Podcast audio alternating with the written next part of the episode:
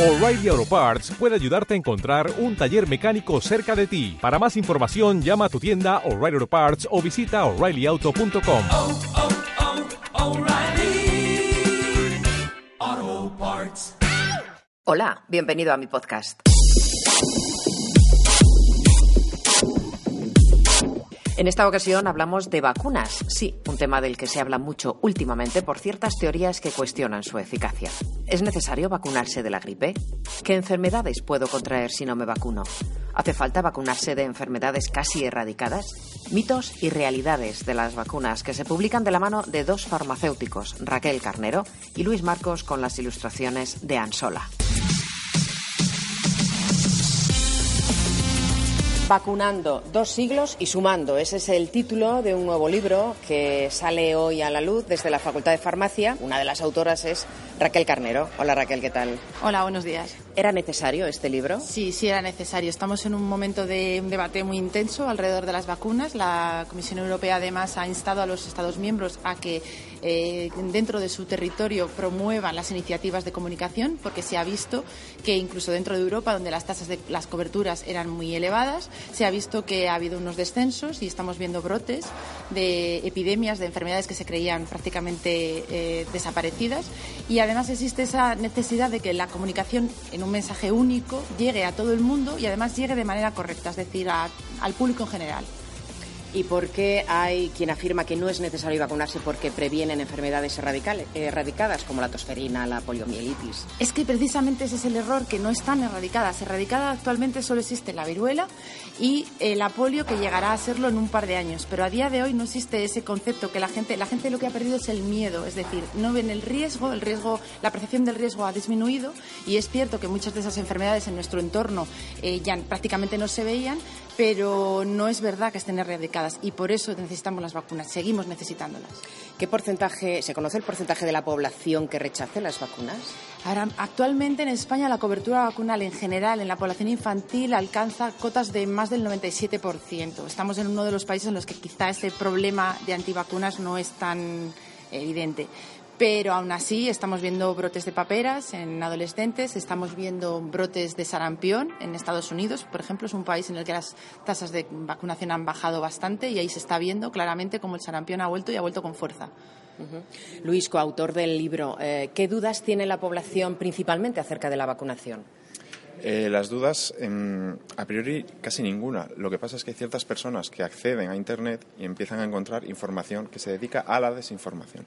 Los entornos antivacunas se han movido muy bien en Internet, se han unido, han unido filas, han cerrado filas, y, y ahí es donde surgen las dudas. Y sí que es frecuente encontrarnos, no ya en los centros de salud, que por supuesto, sino incluso en las oficinas de farmacia, mm, padres y madres que vienen a preguntarnos, no sé si poner esta vacuna porque he leído en Internet que da autismo, que pueda dar una reacción adversa importante y realmente eh, no dejan de ser medicamentos y puede haber un riesgo, pero es que es mínimo como tomarse un paracetamol. Siempre puede haber un mínimo de riesgo, pero realmente mm, mm, el origen de todo yo lo encuentro más en Internet. ¿Cuáles son esos falsos mitos eh, que nos creemos todos o que se cree un amplio espectro de la población y que se derivan principalmente de esas búsquedas que hacemos en Internet como si fuera el doctor Google, ¿no? Pues básicamente hablan mucho de dos metales, del mercurio y del aluminio. El mercurio, un derivado del mercurio, el tiomersal, se utilizaba como conservante hace años, ya no se utiliza en dosis mínimas. Mm, Vamos, nos lo contamos en el libro, la dosis de mercurio que puede tener una vacuna es inferior a la que tiene un bocadillo de atún. Pero, pero eh, hubo cierta publicación que mm, fue un bombo, me dieron mucho bombo en su momento porque sí que parecía que había cierta relación de ese derivado del mercurio, el tiomersal, con posibles problemas a largo plazo, como, el famoso autismo. Luego se demostró que no era cierto. Y el aluminio es un coadyuvante que se utiliza hoy día para potenciar el efecto del antígeno. Pero también son dosis mínimas, que la leche materna tiene más aluminio del que tiene una vacuna. ¿Cuáles eh, podríamos decir, Raquel, que son los retos eh, a los que se enfrentan las vacunas de cara al futuro? De cara al futuro, también existe un capítulo en el libro en el que hablamos de eso, precisamente de las enfermedades olvidadas, de todas aquellas que no tienen ahora mismo una vacuna disponible. Hablamos también del problema del acceso, es decir, las vacunas de- del futuro tendrían que tener mejoras en cuanto a la, a la, al transporte, a la conservación, evitar la cadena de frío. Se podría acceder mejor a la población si no solo esos costes se redujeran, sino que también eh, se pudieran administrar sin un personal sanitario, es decir, que fueran vacunas autoadministrables o administrables por parte de la población. Todos esos son retos futuros, es decir, la vacuna deseable en el futuro tendría que tener todas esas características, pero sobre todo a día de hoy mejorar la cobertura, mejorar el acceso en aquellos países en los que todavía no es tan eh, no están disponibles como en, Europa o en el primer mundo sobre todo los retos de las vacunas que a día de hoy no tienen malaria, zika, dengue, todas esas enfermedades, muchas de ellas enfermedades tropicales que afectan a países del desarrollo y que no tienen vacuna a día de hoy. ¿Y qué mensaje trasladáis a todos aquellos que piensan que las vacunas solo hacen más que eh, favorecer o enriquecer a las farmacéuticas? El coste a día de hoy eh, por habitante en un país como España en vacunas no llega a los 4 euros anuales por cápita. Es decir, es un coste ínfimo que no llega al 0,3% del total del gasto sanitario en España y en ningún caso supone un gasto. Es decir, es una inversión. Por cada euro invertido en vacunas estamos ahorrándole al sistema en costes indirectos del orden de 4 a 5 euros. Las vacunas se consideran por todo el mundo ahora mismo como una de las medidas más coste efectivas que existen. Es decir, que no existe nada que podamos invertir en el sistema sanitario que dé unos réditos mayores que el que da una vacuna. ¿Y a quién va dirigido el libro? Pues principalmente. principalmente al gran público.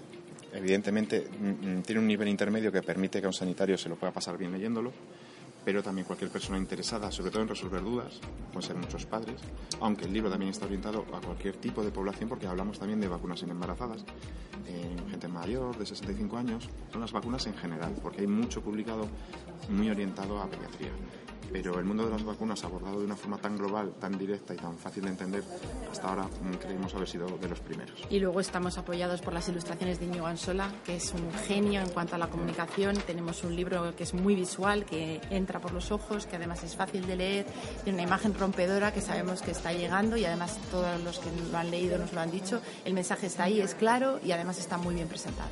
Raquel, Luis, gracias. Muchas gracias, gracias. a ti.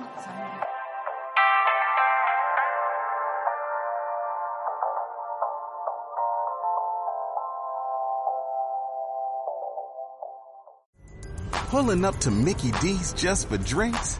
Oh yeah, that's me. Nothing extra, just perfection and a straw. Coming in hot for the coldest cups on the block.